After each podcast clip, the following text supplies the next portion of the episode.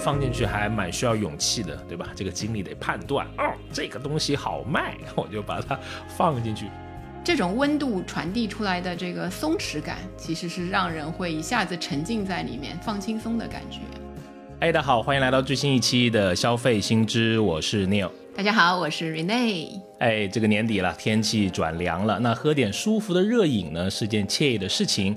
饮料的消费生态啊，本就是千姿百态啊。那近年来呢，相关的热饮消费也呈现出一些有意思的消费趋势。这一期我们就来聊聊跟热饮有关的消费。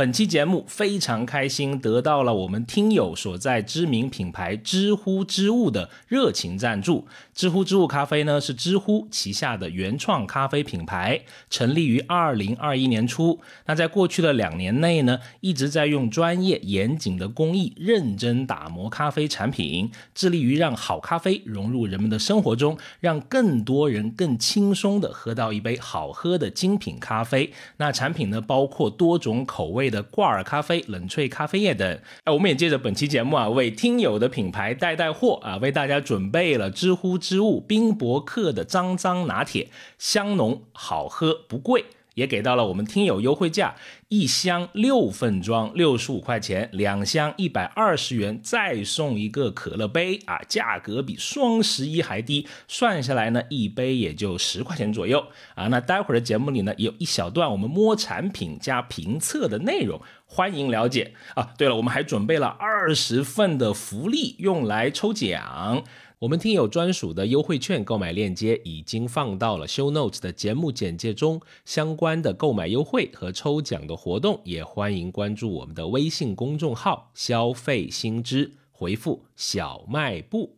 好的，那还是老惯例，先为你分享几组跟热饮消费有关的数据和资讯。根据知名数据分析机构 Global Data 发布的亚太的热饮行业的机遇啊，高增长经济体提供的机遇分析，这份报告指出呢，到二零二二年，亚太地区的热饮市场规模将从二零一七年的一千五百九十三亿美元增加到两千一百五十九亿美元，复合年增长。率呢达百分之六点三啊，庞大的市场和旺盛的需求尤为显著。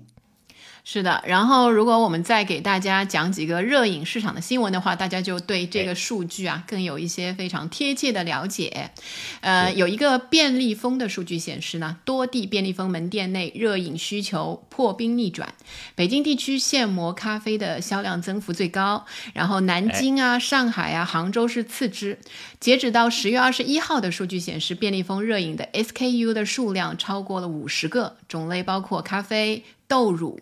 茶饮、果饮等等，既涵盖统一、雀巢、康师傅、农夫山泉这些老牌，也有主派啊、旭日森林啊这些新锐的品牌。哎，没错，看起来这个竞争还是非常激烈的啊。对，刚才我们说的其实还是这个便利店里的热饮，在限制茶饮的赛道，像喜茶、奈雪的茶、瑞幸啊这些新式茶饮暖饮的销量逐渐回暖。以奈雪的茶为例，从十月三号开始啊，奈雪的茶热饮销量就开始明显有提升，许多城市他们的热饮销量平均增幅达到了五成左右，其中华北和西南的涨幅都超过了百分之三十四。像长春、沈阳这些冷的比较早的这个城市的热饮。销量呢，涨幅接近百分之一百二十。哎，是的，那根据这个第一财经记者在上海走访了数家的连锁茶饮店的时候，他有一个报道，进入十一月之后呢，热饮的需求量是增多的。那他们之前的经验呢，大概在十月的下旬，点热饮的顾客就会开始大幅的增加，直到第二年的四月气温回升的时候，这个热饮的订单量才会重新下降。对，所以现在我们这个录节目的时间正好是在十一月份左右，对吧？就进到了对对攀升的这个蓄势待发的时候了。所以其实我们看这个市场上呢，其实从去年到今年啊，也出现了很多的新产品。有一个新产品，我觉得还挺可爱的，就是日清约克啊，它这个株式会社在去年十月推出了一款专门给年轻女性设计的。加热饮用的酸奶，就大家原来觉得能加热，对，哎，从常温现在变到那个可以加热的了啊，厉害厉害！因为近年来呢，就是因为寒冷引起身体疾病频发，常见于年轻的女性，这种热饮的酸奶就能让消费者在不冷却身体的情况下摄入乳酸菌，然后在美容啊、健康领域都很受欢迎。这些菌蛮厉害的，可以热饮也对对对对对，新技术，新技术啊，新技术啊！啊，我也看到一个有意思的一个新闻啊，就是在去年十一月的时候，那可口可乐呢，针对我们中国市场推出了这个可口可乐生姜 Plus 汽水。哦，我也看到类类似像这个，像呃 Costa 也有一些拿这个英式红茶的什么拿铁奶茶饮料，美汁源。也有这个桂香暖梨果味饮料，像啊还蛮多的，就是这种多种复合型口味的这种热饮吧。特别是这个可口可乐的生姜加啊，它中间就是真姜汁啊，还对这个什么姜的种类和浓度进行了反复的调试啊，有这个传统的姜味，还保留了汽水的口感，这个蛮厉害啊。而且他说啊，当这个汽水你倒出来之后啊，你加热到五十度啊，有一种真的能再加这个姜丝煮可乐的这种口感啊！还偷偷看了一下它的这个 slogan，叫“微波一分半，姜味叮出来”，这个还挺俏皮的感觉，俏皮那个 是是，然后所以市场上的这些新产品也都挺有意思的，就奔着不同的方向。然后在消费者端呢，其实热饮就是到一定的时间，有一些人或者有一些时间段，他喜欢热饮背后，其实也有一些深层的原因啊。第一个当然就是健康习惯。就我这里看到这个热饮是缓解普通感冒和流感大多数症状的有益治疗方法，这个已经不是一个我们比如说呃传统的一个想法了。实际上，二零零八年呢，鼻科学国际期刊的研究呢就有这样的一个研究，他就也没有，我看他也没有做的特别的科学，他做了一个比较的研究，就双盲的那种测试，安慰剂效应和生理效应的角度。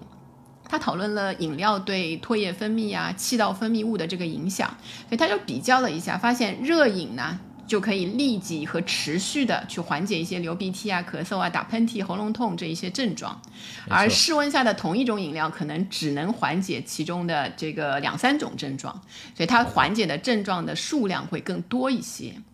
是，所以啊，让别人多喝热水真的是在。帮助他人，对，就是你知道，我以前都吐槽过，就是就是出出女性的这个角度的话，就有时候会听这个话，对，经常那个。不过我我现在知道，就是比如说喝水的话，所谓的热饮啊，这个热的最比较好的温度其实是四十度左右，不要太高。就有时我我其实也会喜欢更高的温度嘛。健康方面的话，说是高于六十五度。就会比如说对食道啊、胃啊什么产生一些那个不好的那种影响。首先对舌头就不好啊。对对对对，尤其不能喝开水，对吧？这个你也懂。对，我们都过了小学。嗯，是。呃，当然有些呃，可能如果尽尽管你平时可能喜欢喝冷的、喝冰的，但我看到大部分人早餐好像喝的东西，哎，都喜欢来一点热的，对吧？热咖啡啊，或者什么热豆浆啊、热牛奶啊这些。就早上还是很中式的，就下午啊，什么时候就变成美式风格，什么都是冰冰的，对吧？那个。啊，然后呃，另外一个方面呢，热饮会打造出一种由深及新的温暖的氛围。它其实是提供的也是一个情绪的价值。热饮的情绪价值，其实大家都能够体会到。寒冷的冬天，对吗？来一杯不管是什么热的咖啡呀、拿铁呀，然后来一个什么奶茶呀之类的，这种温度传递出来的这个松弛感，其实是让人会一下子沉浸在里面、放轻松的感觉。还有就是这个热饮啊，它物理上就是热的，所以很多女年轻的女生就会有一个就是经常有的一个通病，就是手脚冰冷嘛。她喜欢拿一个热的东西在手上的时候，哎，手一暖，感觉心也暖了，就是那个感觉，也是一个情绪价值的，对吧？这个啊，哎，看你这个洋洋自得，仿佛 送了很多杯热水，十几二十度感觉啊，是是是是是是。那当然，我们也看到一些热饮有一些。些社交的属性了，对吧？有一些啊、在社交货币也好，你叫它，反正你在朋友圈或者在啊、微博这些都可以看到。比如说这个热红酒，我又看到什么蛋酒，什么牛奶咖啡加什么百利甜酒，什么热蜜酒，我都不知道什么叫热蜜酒啊。这个是阿老师向我都科普是的啊。对，都是欧洲流行之后，对吧？然后出圈儿，感觉一下子，呃，在冬天的时候喝一点，哇，很有仪式感，又有仪式感。我就喜欢喝鸡蛋甜酒啊，这个很好喝。我你知道为什么这些出圈儿的是这一类的酒吗？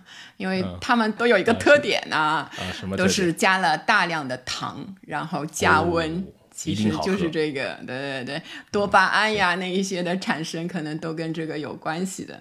OK，嗯然后还有一个比较有意思的这个心理现象，就是喝哎热饮的人呢，会比喝冷饮的人看起来更容易亲近一点。我不就同意。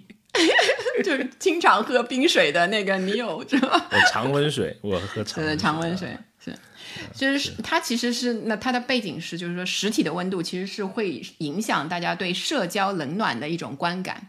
就比如说你觉得自己和他人有隔阂的时候啊。周围的环境的温度就会比较低。我每次看到你有拿了满是冰块的那个可乐，就觉得我们的年龄隔阂特别大。我都走冰的，去冰的。对对对对，是，所以就是举一个例子，就是实际上还是有一些背后的这个心理的原因，会让他就是有有喝热和喝冷的会有一些不同。这个还挺有意思的啊、嗯啊！那其实你看到现在呃，不仅有传统的这种瓶装的，对吧？也嗯还有现在的这种冲泡型啊，那、当然还可以去线下的门店啊，去来上一杯这个现场制作的啊。那如果你要聊热饮，我可能讲广告的话，我马上会想到那个周杰伦的一个广告，对吧？优乐美嘛，对对对但很惭喝愧对吗？对没有。消费过优乐美，哎呀，喝过知香道优乐美的孩子都上小学了，真上小学了。是是真的。啊，是我们很多八零后，可能也有是九零后的一些的群体的回忆吧，对对吧？有一个经典的情话叫“你是我的优乐美”，这样我就可以把你捧在手心啦。哎呀，这个 啊，浪漫爱情故事和他这个暖暖的奶茶，哎呀，交织在一起，对吧？嗯是的是的还是非常有这个记忆点的啊。对，然后其实跟这个同时代的还有另外一个牌子，就也是冲泡类这种奶茶的，算是当时的领军者，对吧？香飘飘，它一句很有名的那个广告语，比如说一年卖出多少亿杯能够绕啊地球一圈，然后是其实也变成了那个时代一种广告文学体的鼻祖啊。后来大家就仿照这个，就是也是也是说什么一年嗯就是绕地球一圈嘛，这个这个各种的东西都、都可以套在这个上面，成为成为一个那个格式套路了。是，哎，我们播客的这个这个什么期数里面，把这个容量掰开了，按字节排序，嗯 可能也能绕上一点啊。就至少能绕杭州一圈啊！啊，哎，但是我们看到一个数据啊，就是在呃今年的上半年，那香飘飘仅半年的时间呢，就赔了一点多个亿，而且还比去年的同期亏损额又多了一倍。那这个香飘飘曾是这个限制奶茶市场的一个挑战者啊，十年前它一度冲击了这个我们街边常见的这些比较廉价的奶茶店，也在优乐美啊跟利顿的这个厮杀中获得了它相关可观的这个市场份额。不过现在它也面临着一些不小的挑战。对，实际上就是我们以前喝过的一些东西，往往就是有一些呃变少了，少见到了，有一些可能都慢慢的消失了。像我以前喝过的一个很有记忆点的热饮，就是呃公路商店，就是现在在其他的城市也有了，但是它最早公路商店不是还蛮潮的吗？怎么说是一个怀旧型呢？啊，店还在，就是它其他的店还在开新的嘛，但它最早的那个店就在长乐路的已哦，经、没有了。OG 的那种，哎呦对对对哎也没有很欧了了 好，我们说这个，对我我我就称它元祖店，就是一开始的那个店嘛。哦，原主当时我我我去的时候呢是比较冷的时候，反正大家呢都还是喝那个啤酒啊，那种就是小的那个握在手里的或者鸡尾酒啊什么的，因为那个拍拍照也好看。就是那个时候他那个热红酒嘛，热红酒是用纸杯装的。很朴实，不知道那天杯子没了还是什么。但我那天就选了一杯那个热红酒，哇，就是呃凹不出造型了，因为那个纸杯嘛。但是你喝下去，就冬天的晚上，我从头到脚，呃，非常的舒服，就不知道是糖的还是酒精的那个感觉。反正因为我也很少喝酒嘛，就喝了那个晚上，我觉得这个感觉真的是一直留在回忆里面的。是。就是你呢？你现在就是喝的那一些东西里面有没有就是可以分享？哎，我最近发现其实咖啡就还蛮多的，对吧？比如说它现在冲泡的这种形式都很多，我可以看到什么挂耳的啊，有粉状的啊，有浓缩液啊等等啊。不但这个热饮也能喝，你在一些冰饮或者常温下也有非常多的解决方案，能让你在家中呢也迅速的做出一杯还不错的这个香浓咖啡。哎，那就欢迎啊，来到我们一个新出来的一个板块，我们小卖部的摸产品加评测的时间。今天呢，给大家带来的是我们听友所在的品牌知乎之物的咖啡，他们家咖啡种类很多啊。我们今天给大家介绍的是冰博克脏脏拿铁。啊，为什么要代言咖啡了呢？因为今年小弟也入手了咖啡机啊，对这个咖啡的知识啊稍微长进了一点点啊。不过呢，我还是最喜欢喝这个加奶的咖啡啊，所以为您推荐脏脏拿铁。对，这点我非常同意，因为我也是这个牛奶制品的爱好者，牛奶配万物。哎，是的，那这个 Dirty 脏脏咖啡啊，我们在之前的节目里面就有介绍过，是这两年非常出圈、很火的一款这个咖啡饮品，讲究这个咖啡碰撞牛奶，三口喝完带来这个火星撞地球，非常上头的一种体验。啊，那我们看看这个知乎之物的这款咖啡，看看产品，我觉得还是非常有诚意的。那每份呢都包含一盒这个厚牛乳，还加上一袋这个咖啡浓缩液。他们这个牛奶呀挺有意思，它采用了一种特殊的呃提纯工艺，很香浓，有一些芝士的这个口感。咖啡液呢，则是有一点黑巧的这种感觉。当你把这个咖啡液你淋上去的时候，有比较明显的这种分层啊。我在常温下喝，我就感觉还挺不错的。而且很关键，它这个量啊非常大，我那个小咖啡杯都 装不完，对吧？按照这个什么欧记原主什么三口闷的这种喝法。起码做两杯，它有一种这种买一送一的惊喜感，所以就是一人购买就二人可尝的这种感觉，是吧？是是是好，那然后我们说一下这个价格，那就像我们开头介绍的一样，一箱六份装是六十五块钱，两箱一百二十块呢，再送一个可乐杯，价格就是比双十一还低的，算下来一份也就十块钱左右。那每份呢都包含一盒厚牛乳加一条咖啡液，这个优惠持续的时间呢会是从十二月的二十三号持续到一月二十三号，给到我们的听友。据这个知乎知乎的朋友介绍，这个价格是他们的员工内购价。我也确实在我们的小区周边调研了一圈，那脏脏咖啡基本上是三十块钱左右吧，一杯的这种价格。所以这个十元左右啊，能够喝上一杯，我觉得还是蛮有竞争力的。对，实际上啊，本人也有这个家里拥有咖啡机的朋友，对吧？我也给了两个两个朋友，他们去尝试一下，让他然后问一下，就不知道原价的情况下，他们愿意花多少钱？哎，得到的答复很接近，跟你就是说差不多这一份的话，愿意花二十五块钱入手。哦，那到时候必须要他们买一点，对吧？就说我们把价格打下来了。哎呀，终于能说这句话了，感觉好爽啊！上链接，上链接。啊，那当然了，呃，我们还有福利啊，就是刚刚说的，对吧？有二十份的这个福利用来抽奖，每份的奖品呢，包括这个知乎之物他们提供的周边，以及我们为大家挑选的由读库出版的《咖啡时间》这本非常有意思的这种漫画。我们会呃先在听友群里面先抽十份。对吧？不管钱不钱的，对吧？大家都能参与，这也是我们应该首次在播客里面这个带货嘛，没什么经验，对吧？反正就是想着有来了一些赞助，那要先感谢各位听友。然后呢，啊，这个购买下单来的听友可以再抽一次奖啊，就是另外的十份奖品。那你到时候凭借这个订单的截图，我们小助理要专属的抽奖链接就可以了。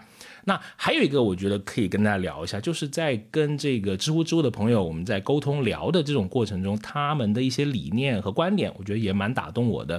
就他们说，因为咖啡这个东西，其实确实就是一种农作物，那是给呃能给生活带来这种快乐的简单商品，没有必要非把它说的啊很高贵，甚至用来装。那这个未来咖啡的趋势应该是一个日常化、大众化的，他们希望用产品来说话。总结呢，叫做认真的态度、专业的工艺和友善的价格。我觉得我也很愿意为这样的听友企业和品牌来宣传一下。是的，如果你也是这个牛奶爱好者，跟我一样喜欢这种厚乳口感的饮料，对吧？欢迎来试试这款知乎之物冰博客脏脏拿铁。我们听友专属的优惠券购买链接已经放到了 Show Notes 的节目简介中，相关的购买优惠和抽奖的活动也欢迎关注我们的微信公众号“消费新知”，回复“小卖部”。好，当我们这个回过头来看我们大的这个热饮市场的时候呢，其实我们会看到它还是有按照不同的这个分类的方式啊，有一些主要的品类。当然，如果比较容易的去发现的话，就是按照制作的形式，它分成像瓶装啊、盒装啊、限制啊、冲泡啊这一些的类别。然后还有一个我们自己会比较喜欢分类的方式，就是按照里面的内容物它是什么东西来分类。其中一个比较大的这个类别啊，就是咖啡类。像我们就是去到这个便利店啊，我记得就是我脑海里面在冬天的时候，我就会。呃，浮现出那一个大大的那个热饮柜，以前是大大的，现在我发现有的是放在那个柜台收银台那里，比较小一点，有的还有不同的品牌的，就是不同品牌还分三国啊我我没注意过。啊，有什么品牌？然后像什么贝纳颂，就是那个咖啡的牌子，以前我老把人家念成贝颂纳，不知道为什么。就像盐柚几和盐几柚，我常常分不清楚。是。然后现在呢，最近我就发现，就除了这个咖啡类的，其实它的一些周边，就是跟它相配的，比如说伴侣咖啡喝的时候用到的一些东西，它也有一些那个热饮配套的，比如什么产品了。像这个可可满分就上市了一个零糖。椰乳的瓶装，就用来那个调配，对咖啡的那个热饮，其实也很方便的。是，那当然还有这个新式的茶饮了，对吧？就阿老师最爱的这种奶茶 啊，奶茶品牌请看过来了，这里有奶茶，好吃。小卖部经常会开啊，是经常开啊，不得了啊，这是。呃，但我看到一个蛮好玩的这个这个内容，我打一个问号，但是呢，跟大家分享一下，就是茶颜悦色啊，就很火了。这个这个品牌的，他曾经在公众号上面说过，他说温度是可以直接影响产品的这个最终呈现的，只有冰水呢才能还原这个冲泡好的茶香，减少这个茶色，能够更好的跟牛奶啊相融合在一起。不过好像实际体验上确实 冰的奶茶。感觉要比这个热的要喝的好像感觉好一点啊，是就是可能更符合大部分消费这个奶茶的人群的口味，我觉得是是这个原因多一些。然后像奶茶杯啊，在那个冬天的时候，我有一个发现，就是它也穿上了秋衣，对吧？之前有一个外卖的平台有一个秋裤奶茶，就是你在那个平台上面搜索秋裤奶茶，然后口号是奶茶穿秋裤，我们一起哭。所以它是跟好几个品牌一起推出的，就是送秋裤造型的杯套，就是感觉又又有点好笑，当然又有点有点小温暖的那个感觉。然后呢，我去查了一下这个秋裤造型的杯套啊，竟然还是啊丧心病狂找了新裤子联名的，哎呦，又谐音梗，这个广告感觉不便宜，是不是？是不是？啊，厉害厉害厉害，都很想买，不还能买得到吗？不知道。啊啊，但是呃，我看到有些品牌它也推出了这个新品的冻干鲜养茶的系列，包括这个什么枇杷雪梨清润茶，什么红糖黄姜暖身茶，哎呦，这个念的都不太利索，我感觉热饮这种名字都要按的好长好长，里面好几个定语啊，是你感觉特别补，特别补。欢迎听我们养生那期节目。啊，当然了，也有很多这个水果茶，其实在家里面自己做啊，也也挺不错的。我老婆之前也做过，就是放里面搞点火龙果啊，什么橘子、梨子啊，什么混在一起喝，哎，挺好的，酸酸甜甜。有时候在冬天时时候，哎，来上这个一壶，觉得也是挺不错的啊。对对对。不过水果茶我自己的感觉，如果热饮好喝的话，你真的跟那个热红酒一样，要加大量的糖，就因为水果本身冲泡出来也本身那个液体里面也不会很甜啊那种味道的。可能因为是夫人做的那个充满哦，哎呀哎呀，我误会了，对对对对对，必须哎，不用加糖，加什么糖？直接加两个黄连进去都能甜得出蜜来，真是。哎，好的啊，还有啥好喝的？啊，对，其实除了这个茶饮啊、咖啡啊这一些之外，还有一些不含咖啡因啊，那个这一些的其他饮料，像这个牛奶、牛奶的饮品啊。我本人最喜欢的就是某一个那个奶茶品牌里面有一个叫牛奶三兄弟。对，，R 老师的快乐老家，每次去调研都要喝这个鬼东西啊，真的。对，其实实际上呢，我是觉得那个三兄弟呢，在一个这个家里有点太拥挤了。我心里其实觉得，对对对，留下两兄弟，对吗？后来就一个就去了山东，是吧？所以后来就有了一首诗，叫“九月九日忆山东兄弟”。遍插茱萸少一人，厉不厉害？这个捧哏什么都能接，可以可以可以。文化水平不知道有多高，哎呀，摸不到底。可以，文化水平太高了，毕竟拥有高中毕业的那个。小学，小学，别拔高了啊！这个心其实那个，但实际上，我我我想有一个小的吐槽，其实很多人也都会觉得，现在热饮里面啊，就是它的内容开始越来越丰富。像八宝粥嘛，就以前说那个脱口秀里面说那个八宝粥嘛，对吧？那个以前买那个全家福奶茶，就是厚到你要去 再买一个那个矿泉水，对吧？化开服下那种感觉，是。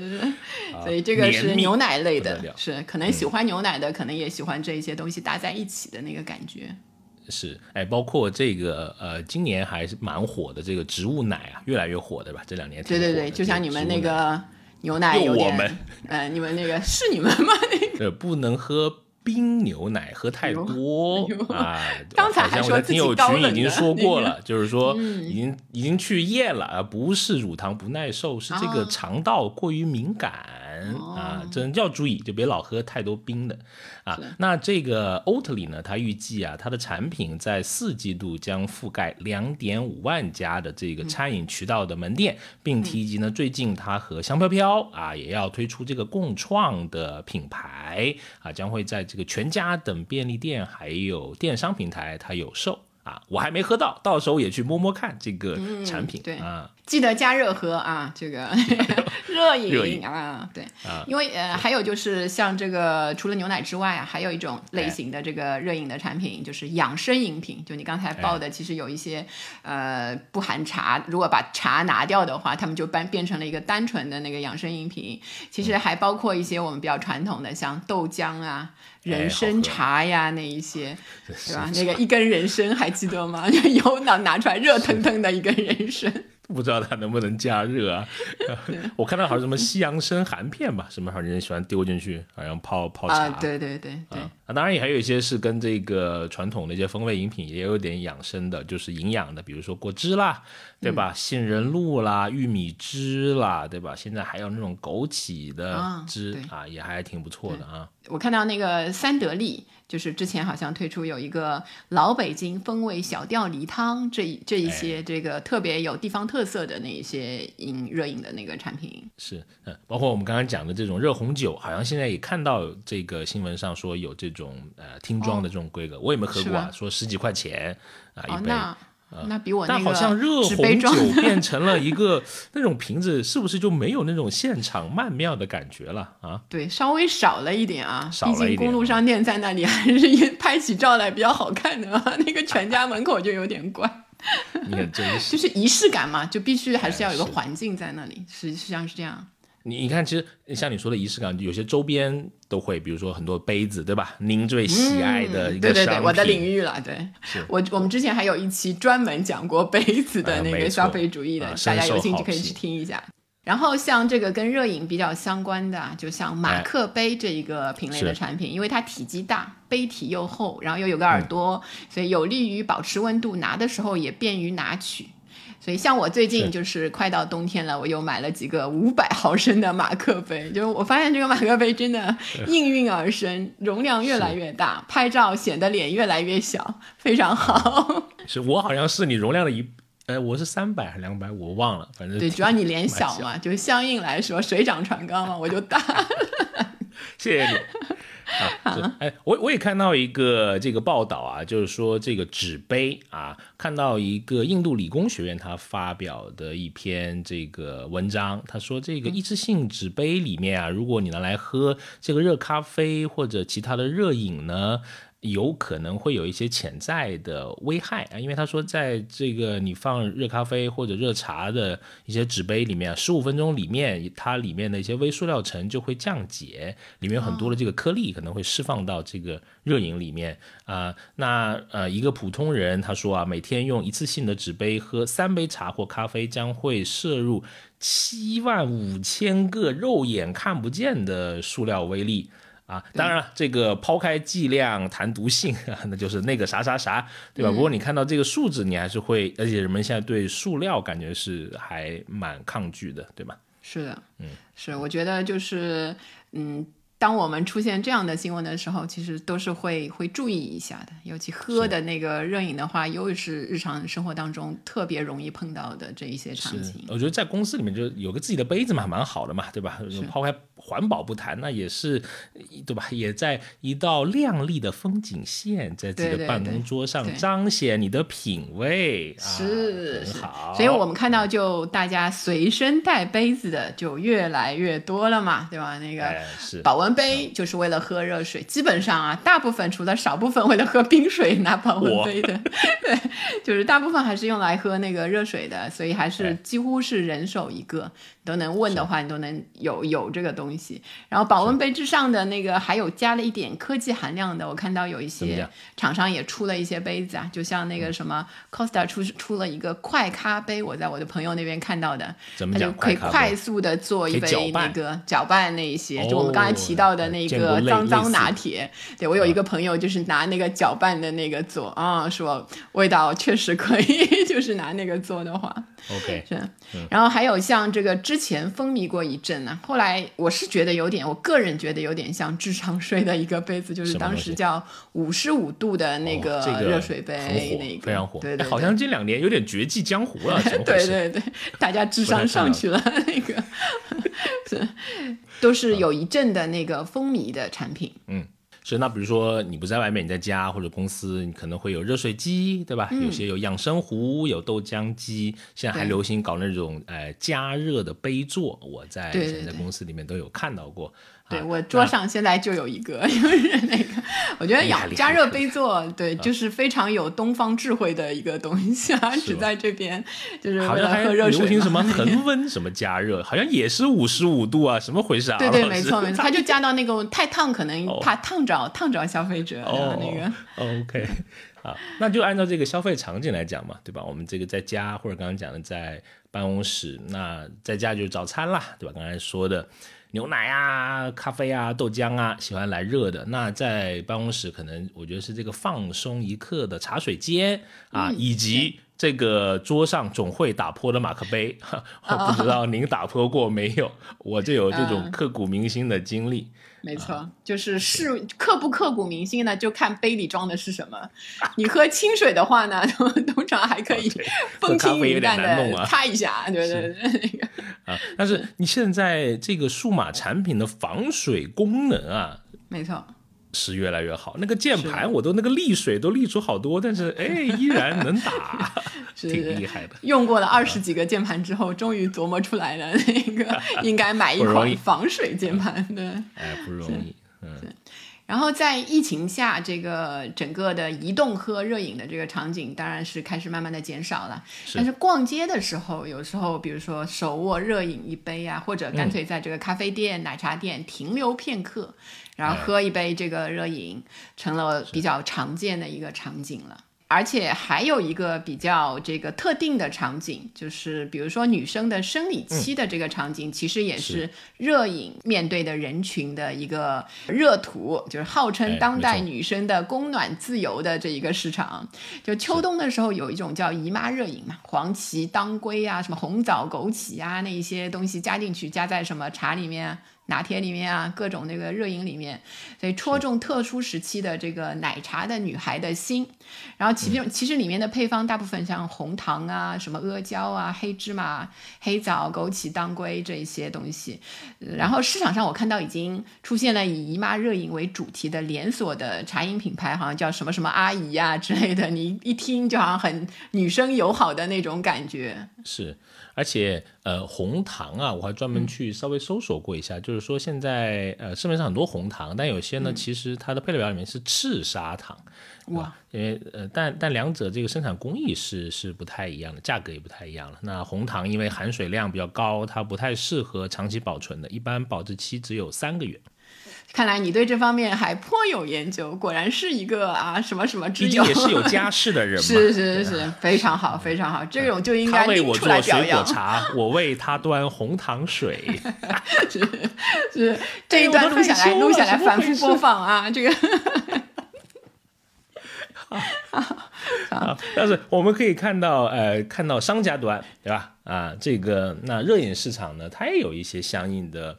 产品设计，它也会做出一些这个市场的这种壁垒。那我们先看瓶装，我们看到瑞士有一个品牌叫康美包，它在中国开展的这个消费者的调研显示呢，百分之七十二有热饮需求的消费者都对现有的这种加热方式它并不满意。为什么呢？因为他们可能觉得在这种保温的同时啊，口感受到影响。对，会有点，你会觉得那个会有点不一样。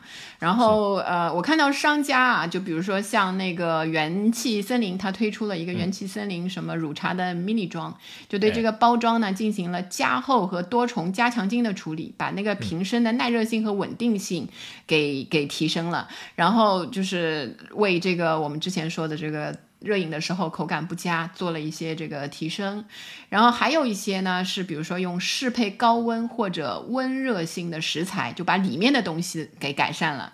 所以它制制作这个茶饮的过程当中啊，直接用经过巴氏杀菌处理的浓缩牛奶，不添加茶粉、香精，也不使用奶粉，所以就是在加热的时候口感会更加香醇，更加适合作为热饮。嗯。然后又看到有一个相应的这个新产品，就是朝日公司啊，在日本发售了一款名为“热可尔必斯”的新乳酸菌饮料。就之前我们也觉得都是冷的，对可 尔必斯都叛变了，怎么也搞热的？是是是。然后这个新产品就是用这种技术手段把酸味给抑制了，就是让这个加热后的口感啊更加美味、更加醇厚一些。是，就我们说，就是其实还是比较常发生的，去那个便利店买这种热饮嘛，尤其冬天到了。就以前你去买的时候，你会买什么类型的热饮？呃，我会选择就经常喝的嘛，就是那种东西，而且我对这个保质期还呃挺关注的。啊，因为我我曾经哎看过一个这个这个小资讯啊，就说因为这个加热之后啊，会对这个产品它的呃保质期会大大幅度的缩短的，本来可能是几个月的，但是你一加热之后可能就两个礼拜。啊，就就差不多了，所以要那么差那么多的那个时间啊？对，就是你加热够之后，它更容易变质嘛。我不太知道里面的这个科学道理啊，但是我看到，呃，现在如果你到便利店，你有心的话，你会看到它那个柜子会贴一个那种，呃，类似一种标贴啊，会告诉你这是从什么时候开始放进去的这个东西。是啊，你去那些大的连锁的便利店，你都可以看到，在冬天的时候。啊，反正通常就是十五天左右，因为我之前在看，应该是跟七十一的一个报道吧，就说因为它那个柜子啊，它的温度一般是呃控制在五十摄氏度左右啊，而且呢，它同一个 SKU 就是同一款饮品啊，最多就放三瓶。啊，不知道是怕卖不出去还是怎么样？对对对他可能控制一下，自己也可以做一个那个预案，就是哎，讲认真是应该控制，而而且他会定期的去清理这些呃这种柜里面的这种呃饮品，那放进去量不多嘛，所以我觉得放进去还蛮需要勇气的，对吧？这个经理得判断，哦，这个东西好卖，我就把它放进去。哎哎，所以这么讲，能被放进去的，可能都是买热卖的，如果？按照就是说我不成功变成人，对吧？那一个两周内就是我的 deadline，就是，其实我觉得我我没注意，是因为我好像。去超市啊，消费这些东西的时候，我都打开那个，就感觉拿了自己的东西，赶紧就把门关上，就跟开那个冰柜一样的。我就怕感觉人家觉得我在打开慢慢挑，很费电，就是有一种就是对我知道这个就是一个很好的下次我要下次我要去看一看那个标签，还是想挑一个比较新鲜的，毕竟就两周的那个 很容易过期。而且我还看到一个很有意思的一个呃。叫什么？应该是包装吧，啊，可能过了过了有有一两年了。就是经典啊，经典这个这个牛奶嘛，就就一直做广告那个。对，他推出过一个这种自热型的饮料的包装，我记得是一个礼盒吧，啊，也是看新闻了，印象不是很深刻了。因为刚刚你说到他有，你说你有一个杯垫嘛，对不对？哎，人家就是叫做。什么无线什么充什么热什么模式啊？它无线的那比我那个高级，我那个有线一根线很长。